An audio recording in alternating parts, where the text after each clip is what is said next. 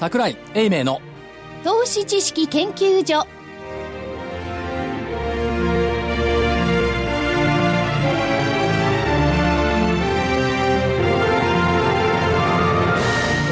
皆さんこんにちは。こんにちは。投資知識研究所のお時間でございます。本日もスタジオにちゃんといらっしゃいます桜井所長です。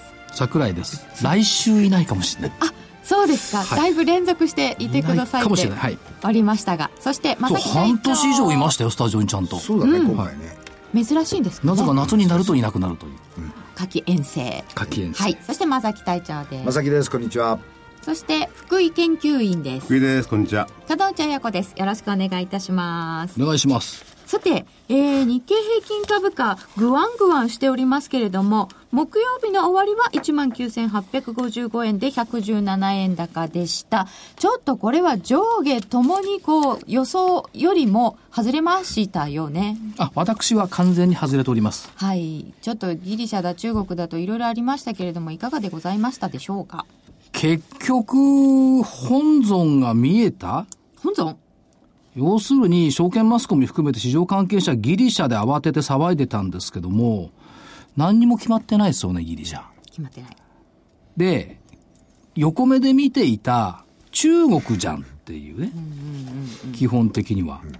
だからそれがよく分かったっていうところですかね。まああとこれも面白かったな自ら取引を停止した銘柄が全体の半分になった中国市場あれ、自ら自分で取引停止にすることができるっていうのを知りませんでした。えー知りませんでしたけど、はいこんな未成熟な市場でいいのか中国はという感じはしましたよね。やっぱ中国なんですね。ですね。まあ外国人の参入がほとんどないから、要するに国内問題なんで別にいいんですけど、それをまた騒ぐのもどうなのよっていう気もしています。で、木曜日は上海ちょっと戻したっていうのがあって、えーまあ日本株も戻したっていうのがあるんでしょうけども、あんまり隣の国のマーケットを横目で見ながらザラバやりたくないよねっていうのはね。本当ですよ。こんなになんか上海株連動な日経平均ってどうよわけないだろうっていう感じするのと、はいそれから同じようにシステム障害で一時取引停止になったニューヨーク市場。ああ、ちょっと最初ドキドキしましたねこれ。だから意味合いは違うんですけども、みんなで職場放棄しちゃったってことですよね。職場放棄じゃないけどね。これは障害ですから。うん、ただ、中国はね、これけしからないと、けしからんと思う。思う。なぜならば、株式市場ってのは何が相手も開いていなければいけない市場なんですよ。っていうのは、リーマンショックの時だって、東日本大震災の時でみんな歯食いしばって開けてたんですよね。それを、こんな発行体がね、自ら取引停止するって何それっていう。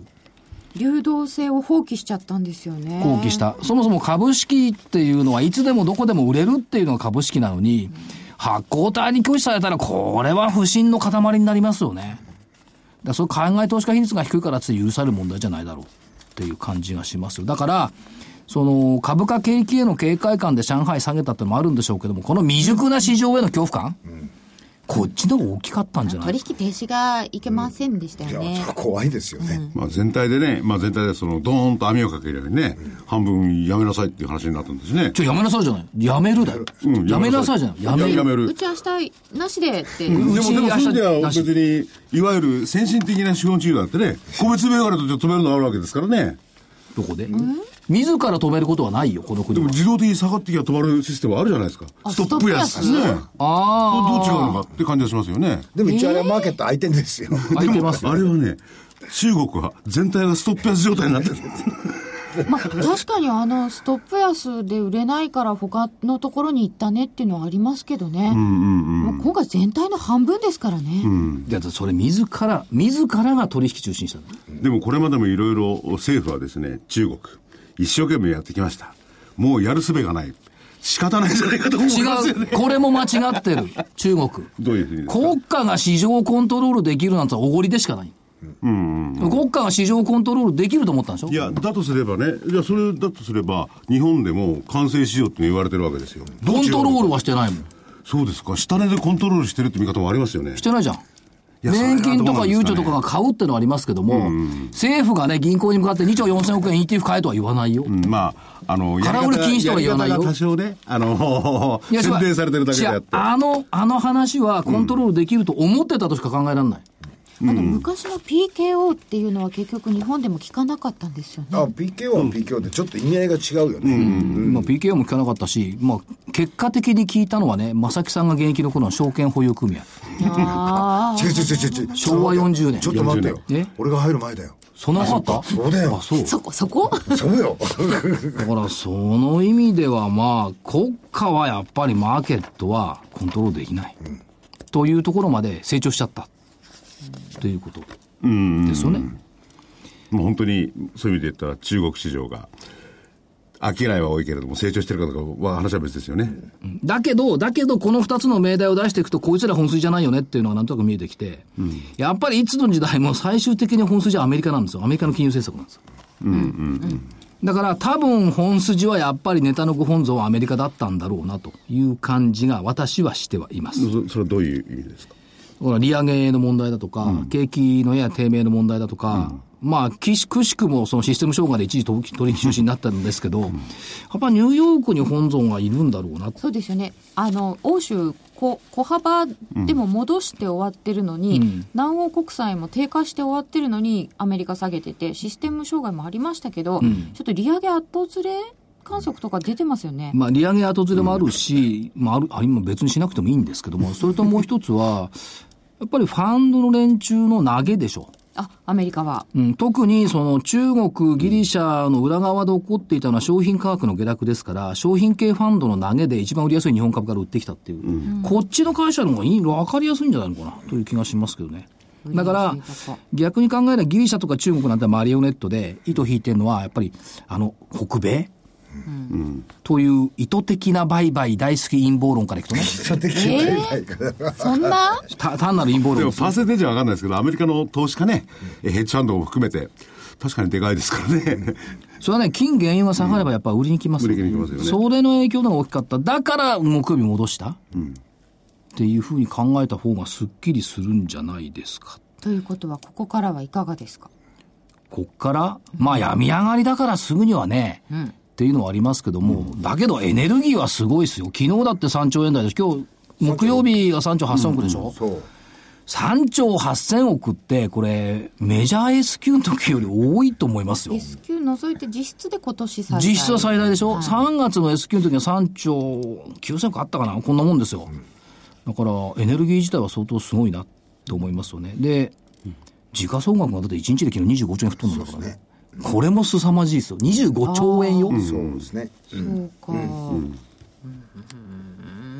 まあでもまあ、まあ戻ってっていうか下げ止まってくれてよかったかなっていうことと、まあ今週 S q なんですよ、オプションとはいえ。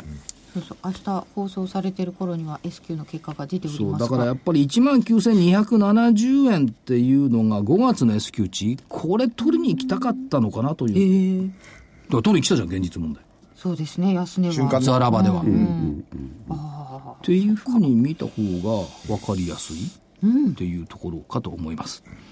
だからまあ、なんていうのかな、その中国だとか、うん、ギリシャだとか、外のことでね、賃金に惑わされない。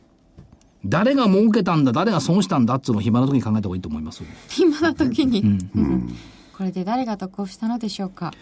えーで、でも、で、もやっぱりなんかしっくりこれ、説明ではあるんですよ。ななんで？しっくりは来ないですよ、こういう状況の中で。いや、だから逆にはギリシャで騒いだのは何だったんだ。何も変わってないのよ、そもそも。あギリシャ自体はね、まだ型がつかい。や、ない騒いだのは何だったのかって、要するに、あの、ECB とかね、IMF とか、あるいはそのいろんな国の人たちが勝手なこと言って、それで踊らされただけでしたよね。うん、だから、でもあるし、中国にしたって、まあ確かに中国さ下がってますけど、上がってる時は何も言わずに下がった時だけ何とか言ってるの？変な世界。上がった時一緒に上がりませんでしたからね、そうそうそう。あっちは勝手に言っちゃいましたからね。それで今日は、その、中国の株なんかと違ってですね、リアルな。い、やいや、リアルなっていうか、あの、自らね、はいあの、取引を停止するようなバカなことをしないね、常に物を出し続ける会社さん。絶対に止まらない会社さんもうに来ていただきました。はい。えー、イーレックス株式会社代表取締役副社長の本名仁さんにお越しいただきました。こんにちは。こんにちは。よろしくお願いいたします。日本橋本国町からおいでいただきました。日銀のお近くから。や、目の前。そうなんですオフィス目の前ですよね、そうです。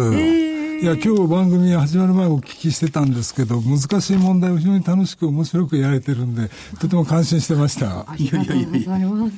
で、ELEX さんってアルファベットになっちゃうんですが、ご本業というかメイン事業ってのは電力ですよね。そうです、電力です。このあたりのお話いただけますか？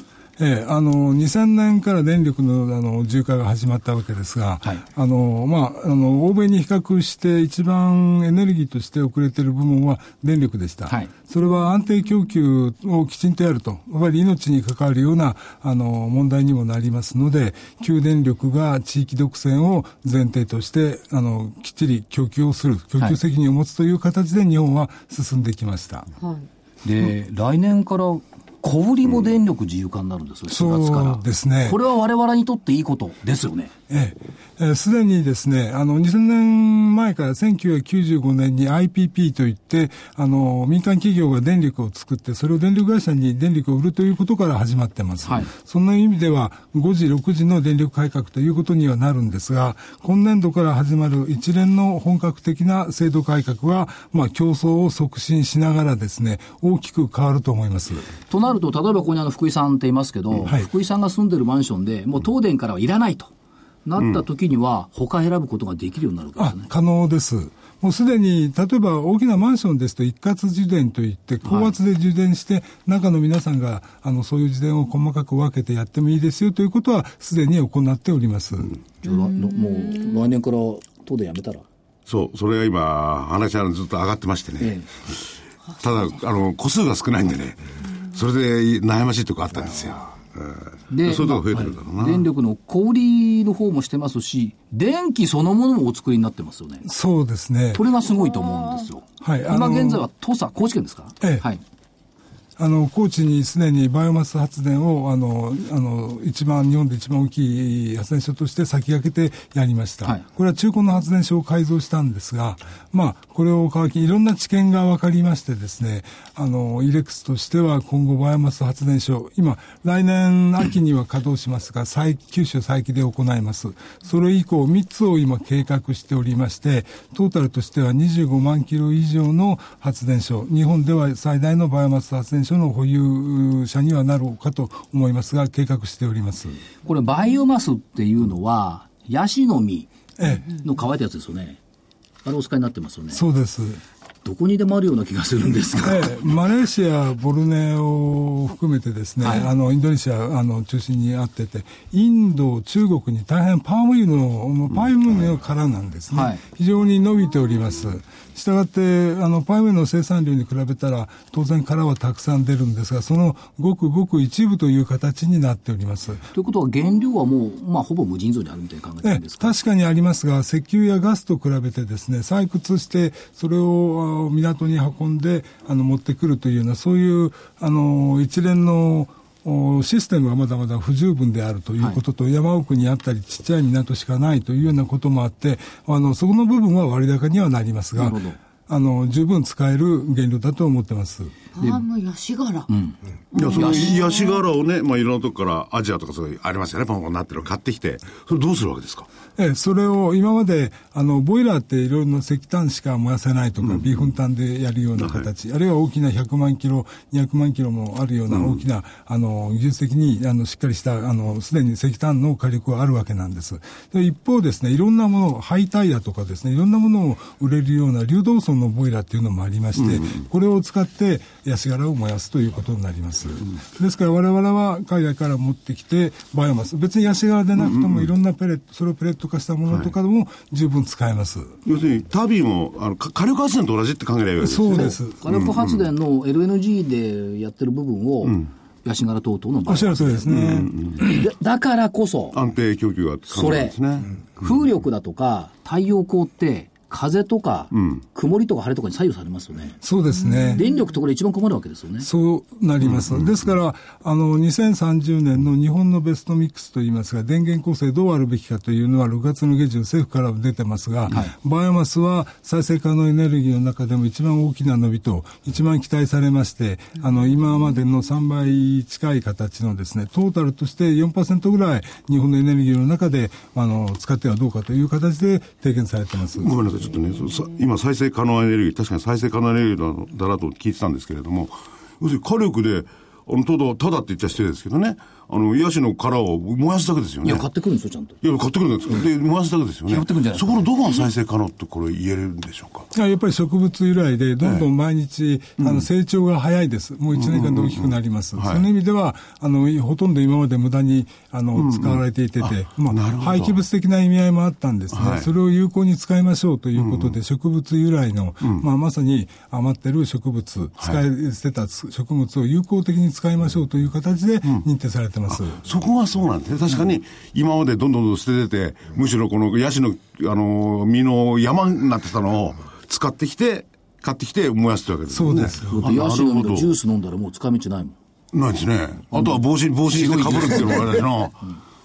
廃材からのペレットとかもあるんですよね。ね。ええ、いろんな形のペレットがありますね。まあ、ペレットがそれだけ加工してますから高いわけですから、はいヤシ殻はそのまま実を取った、パングで抜いた後出てきるものですから、まあコスト的にも安くなるということなんです。社長あのペレット化して、ヤシ殻自体はペレット化あの現地でペレット化したものを持ってくるんです。いや、よもうそのままです。そのまま。ですか、はい。この身を抜いて。大きなまま、あのまま持ってくるんですか？いや身を抜いてかあの身の殻なんですね、もうええほんあのちっちゃいチョコレートみたいな、あのものなんですけどね。いやー人なんかこうガサバるんじゃないかっていう気がするんですよ。ああの軽いですから、その意味では運ぶということに関しては、やはり、あのコストはちょっと高めになりまですすよね。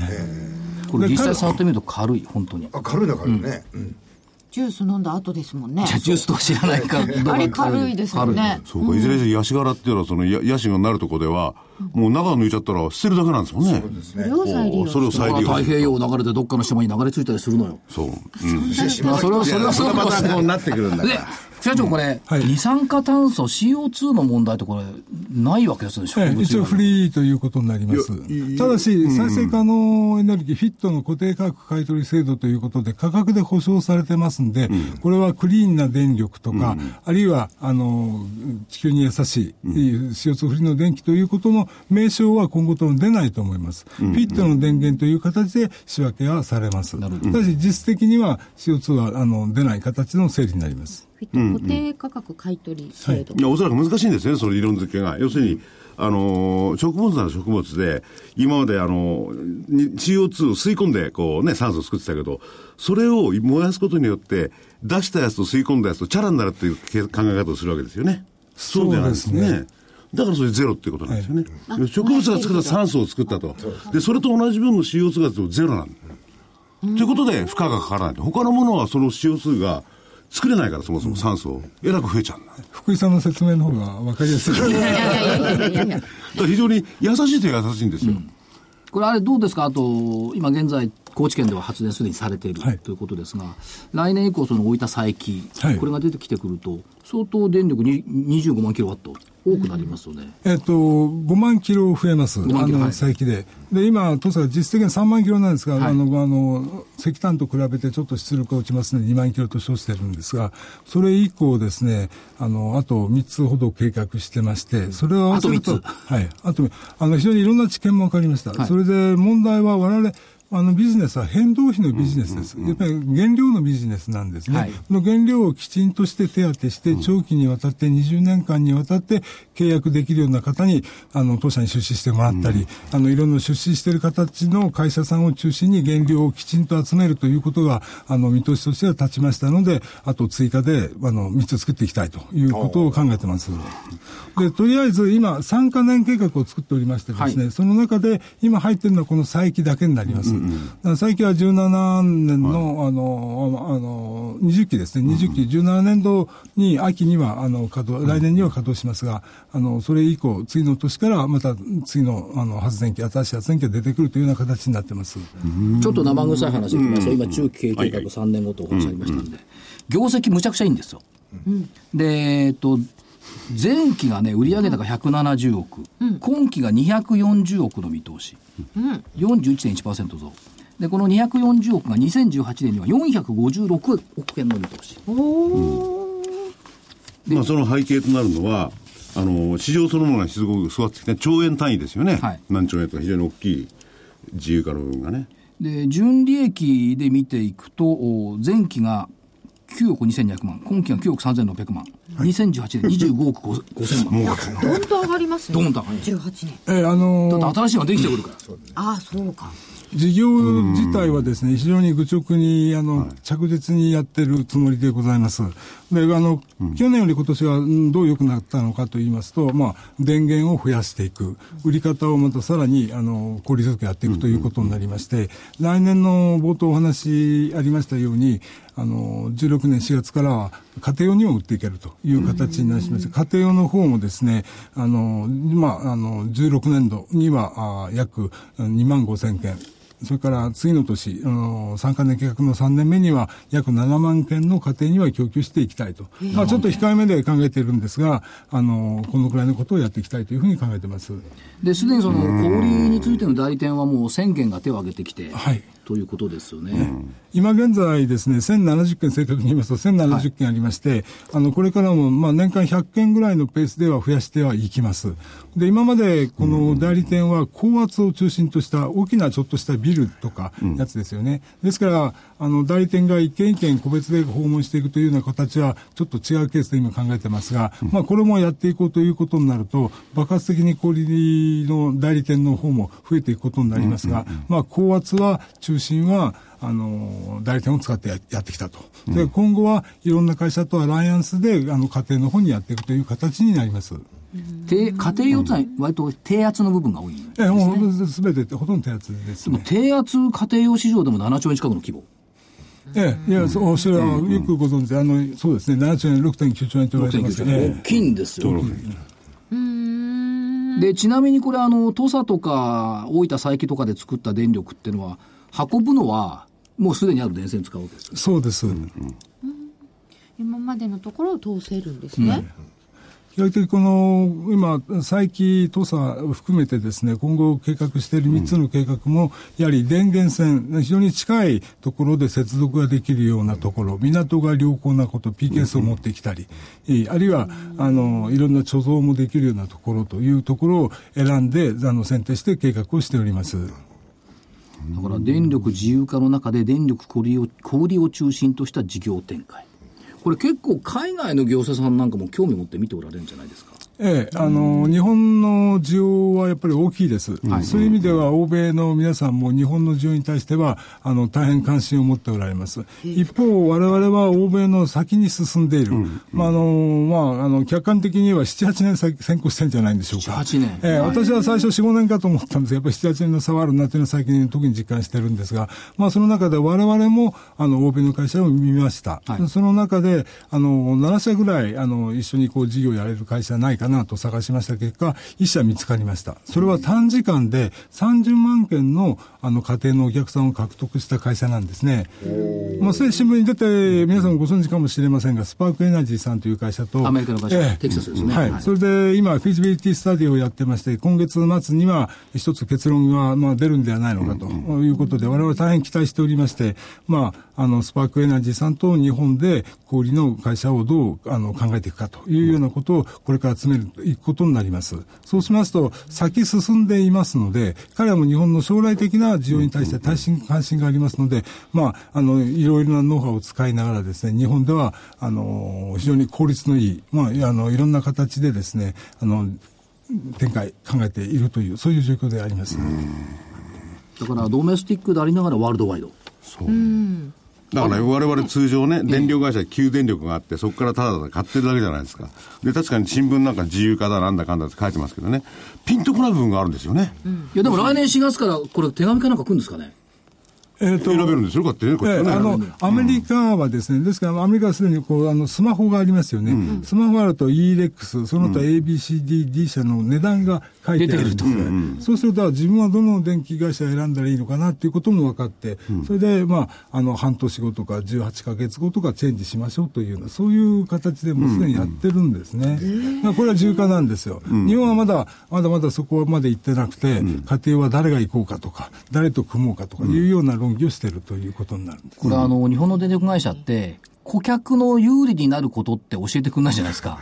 本来はこっちの契約の方が有利なのにとか、これからそういうのは変わっていくってことですか？ええあの、それは電気代もすでにあの皆さん全部開示されて分かるということの、これは自由化なんですね、で、今までは電力会社さんが決して悪いということではなくて、あの、安定、停電させないと、安定供給が第一だということで、台風が来て、あるいは洪水があっても復旧作業はものすごく早いと。い。うのは、国民の皆さんみんな知ってると思うんですね。その意味で安定供給が第一であるということで、どこを選ぶかというよりは、自分の管内、あの、独占地域をきちんと守ることが最大限のミッションだったという、そういうことなんですね。ですからサービスは、あの、所長おっしゃるように、その後その後あの、まだこれからじゃないんでしょうか。いや、ただ逆に言うと、その日本の電力系統といいますか、あの流れっていうのは、海外に比べたらはるかに進んんでますよね。停電ないですもんね、そもそも。そうです。ね ヨーロッパ1週間とかあるんですでしょ？よ、ね。だからそ、それを、だから、あの、電力を出すのは、これをもう今、そのままもうインフラとして使えるっていうことですよね。ええそうです、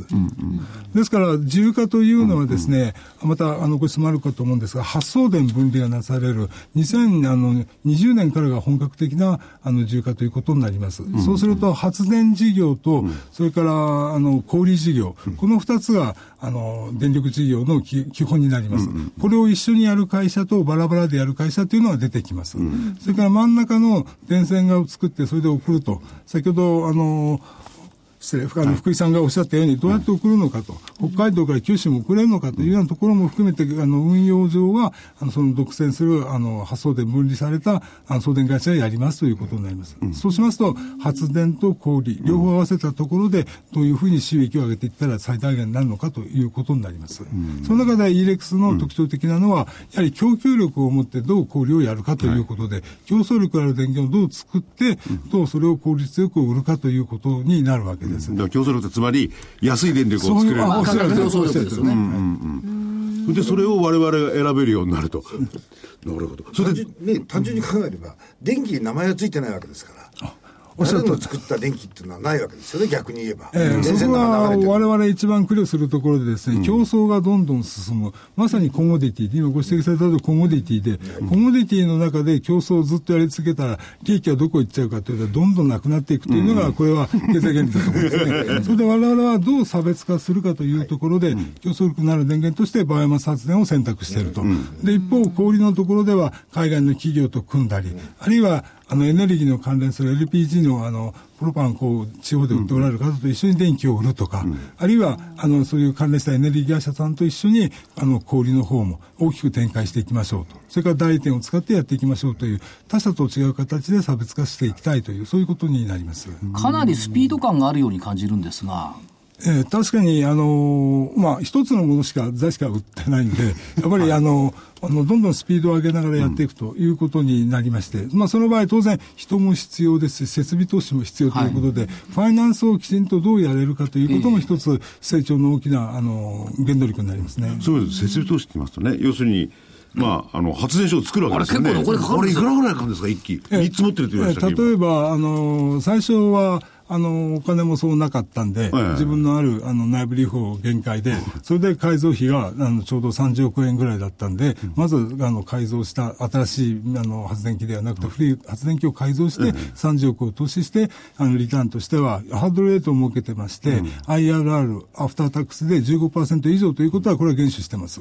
という形でやると。で、2期目は新しいものを使った形で、やっぱり IRR15% 以上の投資ということで、投資総額は180億円以上にはなります。でも、でもリターンは15%いやいやいや、ですからね。15%でしょでも180億かけたとしたって、大したことないですね。それ回収できますね。え15歳6、7年ですね、6、7年。え そのためには、あの、電気をきちんと売るということが、あの、一番、あの、いい方法だと思いますね。稼働率を常に上げておくということで、あの、トラブルがないように、原料の調達が滞らないように、で、燃料費はできるだけ安いものを使うようにという形で、さらに経済性を上げていきたいということ。これどうですか？風力太陽光と比べると競争力はあると見てよろしいんですか？えー私は、あの、当初太陽光をやるかどうかで、ちょっと、あの、いろいろ検討したんです。まあ、はい。比較上ですね、やっぱり太陽光は10%前後ではないのかと思います。まあ、我々は、あの、事後以上ということで、それも安定した電源でベース電源になり得ると。当然、あの当然あの原子力は今後どのくらい稼働するかっていうのも一つ問題なんですが、あの冒頭申しましたように国が考えたのは原子力は20%強かなということなんですが、やっぱりベース電源かあの足りません。その意味ではベース電源としてのバイオマス発電が再生可能エネルギーではやる価値は十分あるのじゃないかという、そういう前提で考えました。原子力が20%でバイオマス4%ってのはバイオマスの比比重が非常に高いですよね逆に考えれば。あまあ、今、計画で、あの国が期待している数字で、待してる数字そこまで国内の、まあ、国内のそういうバイオマス燃料があるかどうかというのも問題になります。まあ我々の方もあの何かあの障害とかですね、いっぱい備蓄しなければいけないとか、コスト高コストにはなることは当然なりますから、それはもう踏まえての形でいくと、まあ、どこが妥当かは分かりませんが、国の方としては支援してくれるというか、応援すると、やってくれという形なんで、我々としては、今後、あの日本で一番のバイオマス発電所の保有者になりたいというふうに考えています。でもあれですよね、あの副社長のところの、要するに今は野心のね、カラーを使ってるけど、何でもいいわけですよね。えそうですよ。それはね、むしろあのあの安全保障ですよね。今いろいろ国会なんかで議論になってるのは、あるところからしか入らないからじゃないですか、石油が。あれが世界どこからでも原料は持ってくるの可能だってえー作りですよね。でもなかなかコスト見合いにならなくてです、ね、まあ確かにそれはあるの船との見合いとかですね、規模とか、傘、先ほどことあのあお話ししました、傘が軽いから、はいあのとの問題といろいろあります。うん。だからまあ、ある選ばれたものしか使えそうでないですすよね。ね。あと、今週火曜日でしたが、日経の報道なんかでですね、そのバイオマス発電所について遠隔監視でもいいよと。あありましたね小さいものについては。こういうのを打ち出してきてますけども、これはどういう意味合いを持ってくるんですか？えっとですね、ちっちゃい、あのバイオマスって本来は小さいんです。今、うち5万キロとか、あるいはそれ以上の7万5千も考えてますが、あの、実際作る2000キロとか、非常に小さい発電所については、あの、簡単に投入するところが、あの、オート化されていればもう遠隔監視でいけると思います。我々はやっぱり、オペレーションきちんと、あの、やっていかまあ、ない。と大きいですからね、遠隔処刑いかないですよね。ええ。うん、その、その差はあると思いますね。将来展望としてはどうですか、まあ、小売りと、小売りを伸ばして発電を伸ばす。この二つにつきますかね？ええ、あの、小売りは、ある意味我々は、クリームスキミング的なですね、やっぱり需要家さんでも儲かる需要のやるような形には当然なってしまいます。まあ、その意味で電気をどう効率的にやるのかということと、それから自由化で最も重要なことはですね、電力の市場。あのが大きくないとなかなか難しいんです。なので、売ったり買ったり先物があったりという、電力市場をどう作っていくかというのは、今後政府も一番あの感じているところだと思ってます。その意味では、まだあの市場はトータル使う電気の1.5%です。これが10%、15%になると、実際電気買ったり売ったりということで、供給力の方もいろんな使い方で、さらに安くなる工夫もできますし、リスクもヘッジできます。これができたときは初めて自由化というふうに思います。そんな意味で我々は、あの、スパークエナジーとやるというのは、そこはかなり非常によくできているところですね。アメリカでそれ、今やってるわけですね。もうノウハウ持ってますねええ。40%が電力のすべての使う量の40%が市場に出てるんです。それを上手に使いながら供給していくということで、やっぱり供給と、あの、小売今、あの、所長おっしゃったような形、これの組み合わせがすべてなります。変動費関係がかなり重要なファクターになって、でなおかつ IRR でもって15%ってなると、今度は逆に言うと電力を作る側作る場所っていうものがものすごい大事になってきてしかもそこと送電のところのチャンネルがきちっとできないといけないわけですよね。そうです。まさにそうです。あの、立地がまず、あの、競争条件の第一になります。ですよねええ、公安設備はどうか、電源線が近くまで来てるのか、アセスメントはどういう形で、あの、前の人がやってるのか。まあ我々は前の発電所があった地域を中心にして、そこ、あるいは工場があったところの跡地で作るようにしてます。ここがね、ね。ここがね、上手なところ実は。正木さんの今の頭の中にあったのは、あ全く新たな立地をめっけてくるときどうするのって話いやいやいやそうじゃなくて多分そこのところっていうのはある意味限られてる。それで逆に言うと日本っていう国自体はまして今の社あの社長が考えてるようなビジネスってやりやすいのかなっていうのも逆に言うと考えたんですよ。ああの地方密度が高いですからね。ええ、地方の市長さんで積極的な人と、そうでない、あのやっぱり自治体にもあの色が ありますね、その意味ではあの自治体の首長さんが積極的に、大変積極的にやっておられるところもあって、ここはあの、かなり問題なくですね、まあ、漁業の人たちも一緒に、あの、しあの市議会のえー議長さんだったりして、一緒に来てくれというような形のところもあります。はいまあ、あのバイオマスっていうと、もう20年も30年も前からこういろいろ言われてたじゃないですか、で当初の頃は、なんか夢のような話で、地に足がついていなかったような気がするんですが、もう完全に地に足がついてきて、現実にあの利益、売り上げを出し始めたっていう、その段階までもう来ちゃってるっていうことで、ですよ来てね。ますね。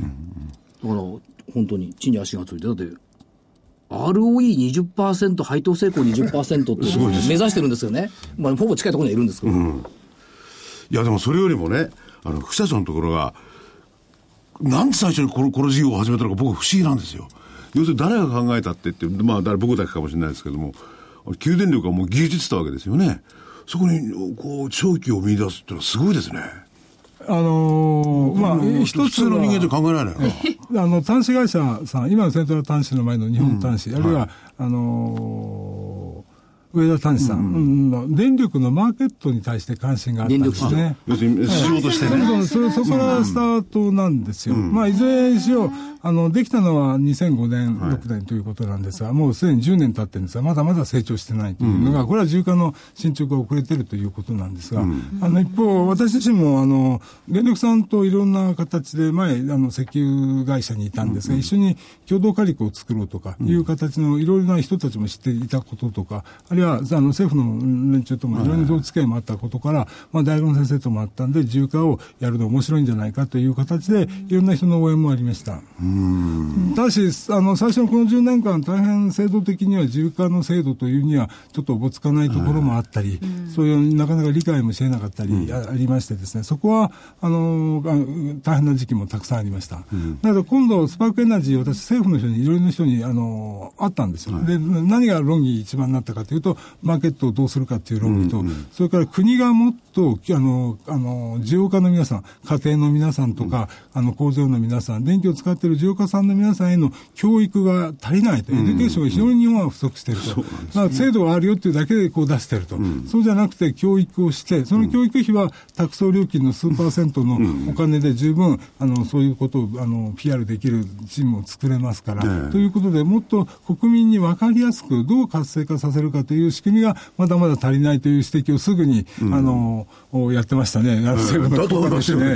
ということでそういうまあ、そういうことも含めて、私はアメリカの会社とやって、日本の中でどんどん改革をしていく、新しい制度にどんどんやっていくということを、政府と一緒になってやれる、あのー会社もいいんじゃないのかということと、やっぱり知見、あの、能力もすごくいい人もたくさんいるんで、人事の交流も図っていきたいというふうには考えてます。まあ、そういう形で、徐々にではありますが、確実に進ん。でくるというふうに思ってます。で、まあ、遠い将来か近い将来か別に、そういうシステム、あるいはノウハウだけ持ってれば、日本だけが市場じゃないですもんね。まあ、そうなりますね。まあ、もちろんそれは電気はどこでも世界中で。でも基本的には私、エネルギーのビジネスというのは、アセットをきちんと持って、で、きちんと供給をすると。で、長期にわたって、そう、大儲けではないけど、少しずつ必ずリターンがあるというような形の、まあ、規模をきちんと作るということでは、やはり、あのーそういう、あの、ハードル、参入障壁は本来ああるんでしょうね。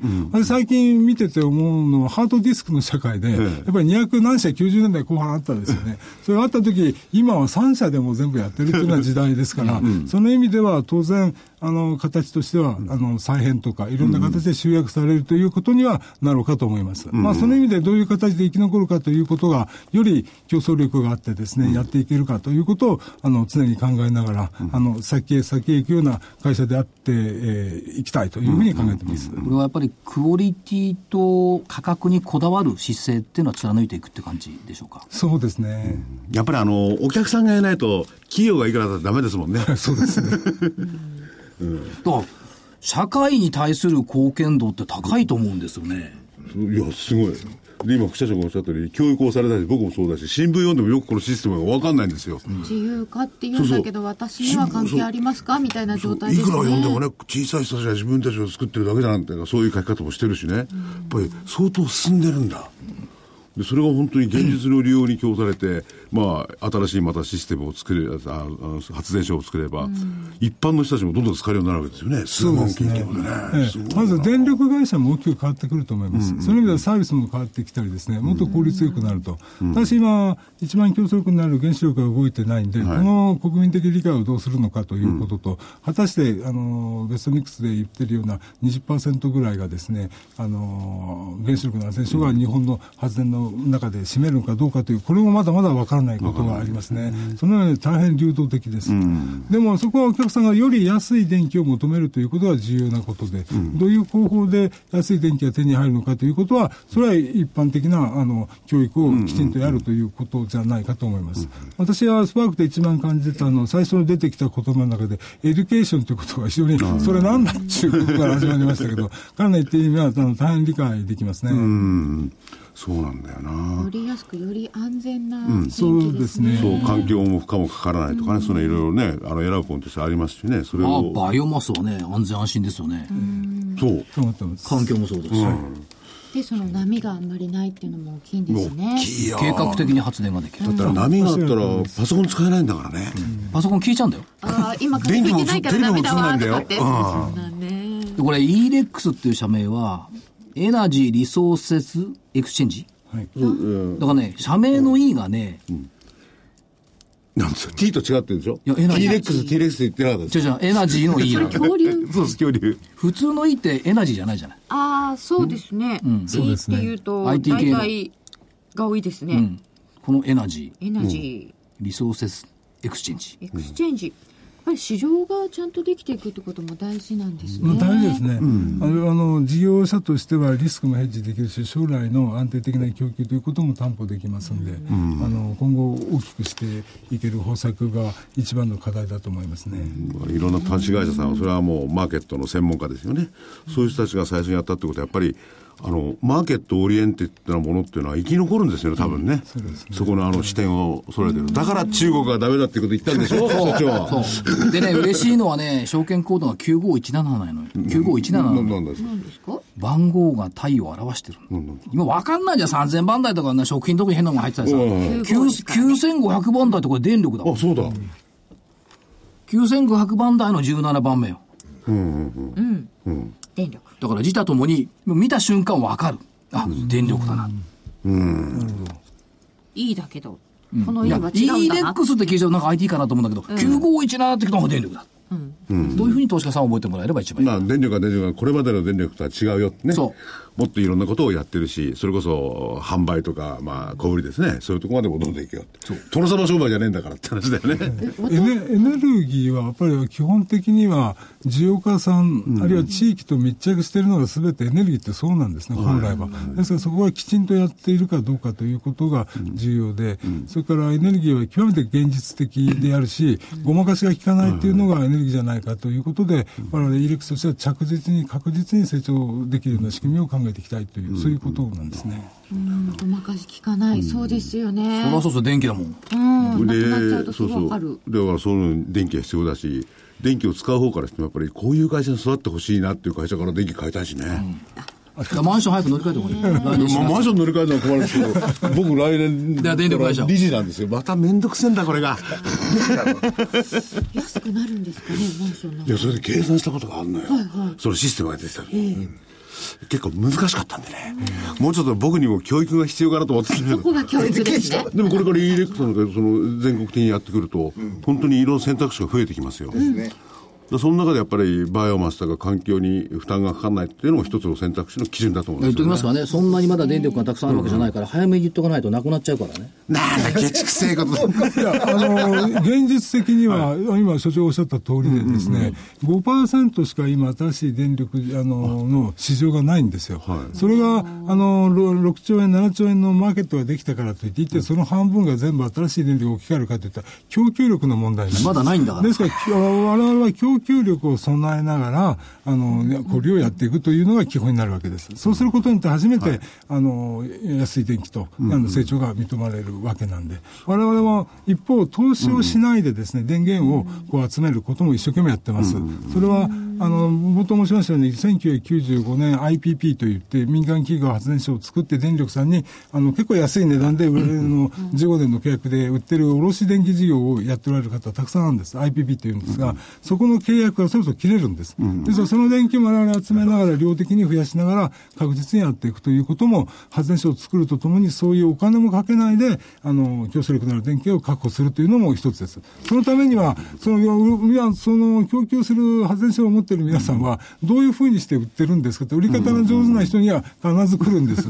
で、うち、あの、ある意味で大変評価してもらってまして、この電気じゃあ、お前のスキームに乗っけて、いや、あの、売ってくれんかっていう話は当然あります。その、その意味では、あの、供給力をきちんと持ちながら、あの、いい、えー、小売展開をしていきたいという、そういうことになります。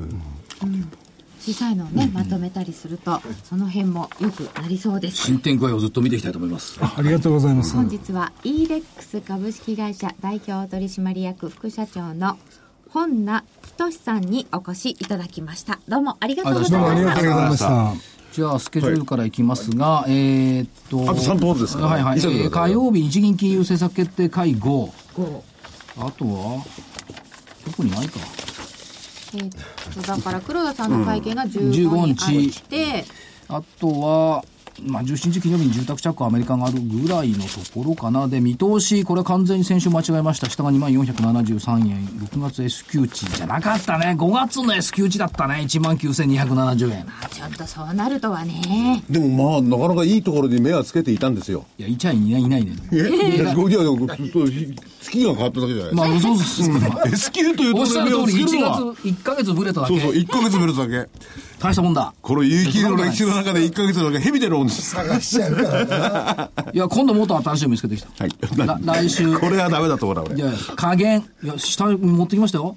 1万9197円、絶対的加減。あ、なんだと思う、この数字？はい。3月月中平均。あ、月中に持ってきた。これあのねに2013年3月の月中平均1万2244円だったの。